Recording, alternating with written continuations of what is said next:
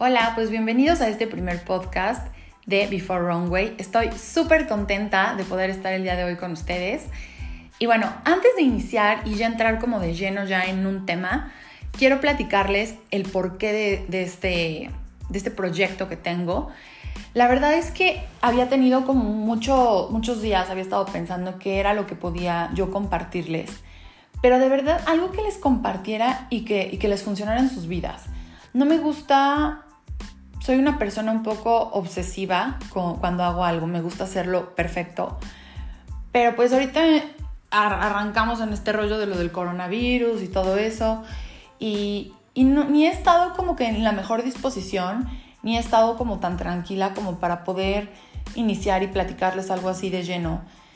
Y bueno, surgió la oportunidad, uno de mis amigos de la universidad que estimo muchísimo, Guillermo Antuñano, me escribió y me dijo, oye Karen, necesitamos que alguien nos dé una clase online para los chicos de diseño de modas. Y a mí me cayó bueno, o sea, del cielo, porque yo obviamente en ese momento le dije, sí, sí, sí, claro que sí. Todavía ni siquiera me había dicho qué tema les iba a dar, pero yo en ese momento le dije, claro que por supuesto que sí. Y bueno, toda, estuvo muy chistoso porque me dijo que era el 28 de abril la clase, martes 28 de abril, y yo en mi emoción pensé que era el martes, o sea, antier y le hablo el lunes y le digo, oye, ya estoy lista, nada más dime qué onda, cómo es lo de la aplicación para poder, para poder estar lista. Y me dice, ¿cómo? Y le digo, sí, para la clase de mañana. Y me dice, no, Karen, esto hasta la siguiente semana. Y bueno, total, me dijo, no te preocupes, la clase ya estás lista, la damos mañana. Y bueno, la siguiente semana les voy a dar otra clase. Y esto, gracias a que Gio me escribió y me dijo, oye Karen, necesito que nos apoyes me quedó como muy claro qué era lo que la gente necesitaba que yo les compartiera. Como les repito, no tenía muy claro de qué les podía platicar. Quería platicarles de algo porque tengo como, no es que tenga mucha experiencia, pero tengo muchos deseos de compartirles las cosas buenas y las cosas malas que me han pasado para ahorrarles cosas en el camino y porque también cuando yo estuve en este rollo emprendiendo con mi marca, pues me surgieron muchísimas dudas y no tenía yo con quién resolverlas. A veces me acercaba a diseñadores muy grandes que ya no entendían mi rollo de que estaba yo iniciando. Y luego también iba con profesores o, y, no me agarraban la onda. Entonces siempre quise una persona que no fuera tan grande o que estuviera tan avanzada en su proyecto, pero que me pudiera compartir desde su, desde su punto de vista, desde su emprendimiento, desde su marca, que me pudiera compartir su experiencia. Y es por eso que yo hoy decido platicarles a ustedes esto. Before Wrong Way, este podcast no, no, no, solamente va a ser eh, que yo les voy a hablar de mi experiencia o de mi vida, sino que episodio tras episodio voy a ir buscando personas que nos puedan ir compartiendo también sus experiencias, que sean, que tengan más conocimiento en ese tema en especial y bueno, voy a empezar platicándoles un poco mi historia.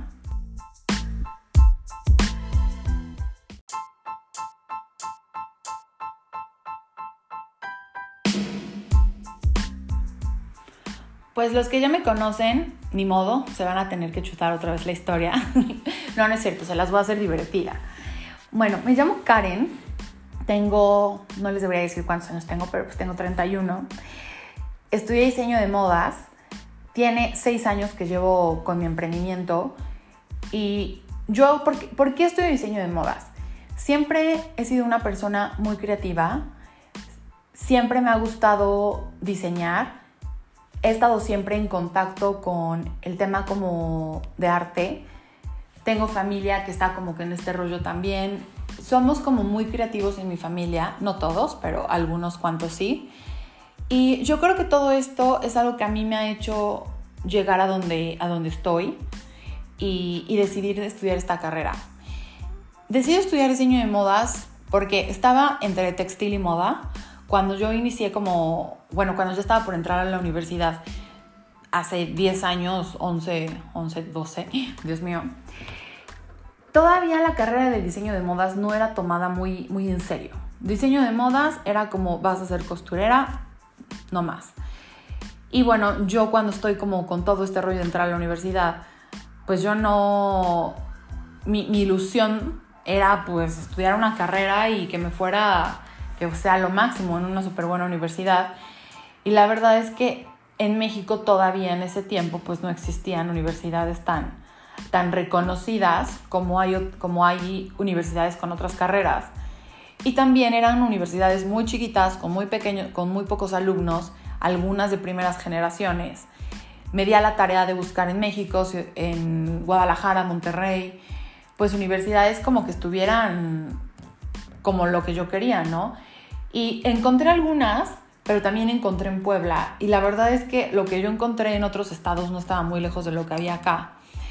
Y cuando decido entrar a, a diseño de modas, pues me quedé pensando que a lo mejor era, era mejor entrar a la carrera de diseño textil que estaba aquí en la universidad, en la Ibero. Y bueno, me veo, me inscribo, entro a diseño textil, hablo con el director de carrera y me dice, ¿sabes qué, Karen? Esto no es lo que tú quieres. Tú sabes perfectamente qué es lo que quieres. Tú quieres diseño de modas, ya quieres desfiles, ya quieres confeccionar ropa. Ya estás como en los últimos semestres de la carrera de lo que damos acá y aparte son optativas. Entonces no, no es lo que tú estás buscando. Y bueno, decidí entrar a otra universidad aquí en Puebla que se llama UNARTE. Yo era la primera generación, pero gracias a ser la primera generación tuve la oportunidad pues de, conocer mucho, de experimentar y también de ser como muy autodidacta porque era una universidad que estaba arrancando. Entonces, pues imagínense, éramos como los conejillos de indias, pero también al mismo tiempo, pues era como, bueno chicos, ¿qué quieren? ¿Quieren hacer esto? ¿Quieren hacer el otro? ¿Qué tal si les incorporamos tal cosa? Entonces fue como una forma, casi casi como si yo llevara mi propia, lo, hiciera lo que, lo que yo quisiera y no en un mal sentido, sino en el sentido de que hubo como apoyo de, bueno, ¿en qué los ayudamos? ¿Qué es lo que necesitan? Entonces, por ese lado, como que a mí, a mí en específico, a mí me sirvió mucho porque me hizo crecer mucho y volverme como una persona muy, muy autodidacta en ese sentido. Entonces termino la carrera y, bueno, no, no termino. El cuarto, quinto, quinto semestre, me voy a estudiar a Barcelona diseño de vestidos de novia y patronaje industrial en el Instituto Catalán de la Moda.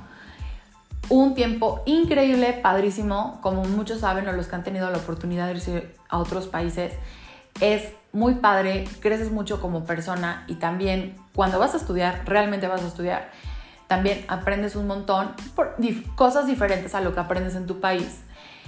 Y bueno, a mí me sirvió muchísimo porque regreso a México, termino el primer año, el último año de la carrera y entro a hacer tesis 1 y tesis 2.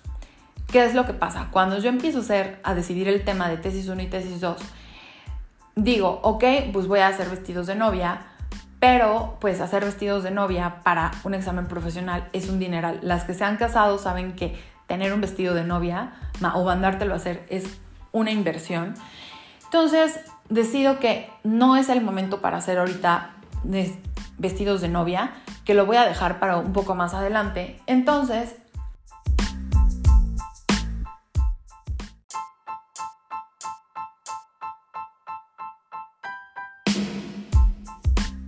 Decido entrar a la incubadora del TEC de Monterrey, es mi último año de universidad, que es ya el tesis 1 y tesis 2, que era lo único que me faltaba. Y pues me meto cañoncísimo en este rollo como del emprendimiento y de desarrollar un, no tanto un, o sea, en sí el tema de diseño de modas, sino como de diseñar y crear marcas. La, esta incubadora de empresas te explicaba cómo hacer el desarrollo desde que entras, desde, perdón, desde tu idea y cómo le vas, le vas poniendo objetivos, tus metas, cuáles son los valores de tu empresa, dónde vas a vender, cuál va a ser el marketing, quién es tu cliente potencial. Son un montón de cosas que ya más adelante voy a hacer un episodio especial de plan de negocios con el tema de moda, que pues a mí me encanta, me envuelve cañón este tema de, de los emprendedores. Conozco gente valiosísima, gente divina, con unos proyectos increíbles. Y digo, yo quiero hacer mi marca, pero me tengo que adaptar también a mi entorno. Porque el tema de, vestidos de novia, yo todavía estaba muy chica, no estaba en un tema como casadero ni nada de eso. Desconocía eh, eh, que, iba más allá. Sí sabía hacer los, los, vestidos de novia, pero ya, no sabía cómo, cómo funciona un tema de boda, cómo es la novia y todo este rollo. Entonces digo, bueno, lo voy a dejar para un poco más adelante, cuando ya esté más grande. Y a mí siempre me ha encantado asolearme todos los fines de semana. Me iba con mi mamá al club a asolearme. Y la verdad, siempre vi pues a todas como con sus trajes de baño pues sencillos, bonitos pero sencillos. Y que pues el fit no les quedaba bien. Y yo en mi rollo de ser diseñadora las veía y mm, pues a lo mejor yo le hubiera puesto este color arriba, este estampado abajo, eh, a lo mejor el, top lo hubiera hecho de esta manera o se le vería mejor de tal forma. Entonces a mí siempre me encantó como que todo el rollo de, la playa y de los trajes de baño. Y me, pareció que era como muy buena idea empezar con un tema, pues sí de, hacer ropa, pero yo me fui con la finta de que hacer traje de baño era muy fácil porque como yo veía muy poquita tela, yo creí que era muy fácil hacerlo. Y pues bueno, más adelante les contaré que mi sorpresa fue que era una de las prendas más difíciles de ropa que se puede hacer. ¿Por qué? Porque es licra, la licra, la tela estira, no es, una licra normal. La tela que ocupas para traje de baño debe de ser anticloro y tiene ciertas características muy diferentes a una tela normal porque entra en contacto con cloro, con la arena, con el sol, con químicos, con un montón de cosas. Y yo no sabía esto. Yo lo descubrí cuando terminé lo de mi incubadora de empresas, cuando llegué al tema de desarrollar mi producto. Ahí fue cuando me di cuenta y dije, me metí en un problema. Pero bueno, yo todavía en este momento yo no sabía eso. Entonces, como les, como regresando al tema, estoy yo súper metida como en el rollo de, emprendimiento, me encanta. Y me, y me empiezo como que a llenar de todo este rollo que ahorita ya es como un movimiento pero hace 5 o 6 años estaba como que iniciando, me meto en este rollo como súper emprendedor y me meto a cursos y empiezo a conocer como personas que tienen otro tipo de desarrollo de productos, que tienen restaurantes, que tienen cursos para, para hacer en línea, un chico que tiene cosas de capoeira. Empiezo a conocer como muchas personas que están metidas en el rollo del emprendimiento, pero en, en otros temas y me gusta mucho y decido hacer mi marca como tal, pero de verdad haciéndola con un plan de negocios súper estructurado. No, no solamente desperté un día y dije, ah, quiero hacer trajes de baño, le voy a poner a la marca azul secreto, va a ser el fondo para que voy a ocupar para Instagram en color negro y estos van a ser mis colores, hoy empiezo a diseñar y mañana vendí mi primera prenda.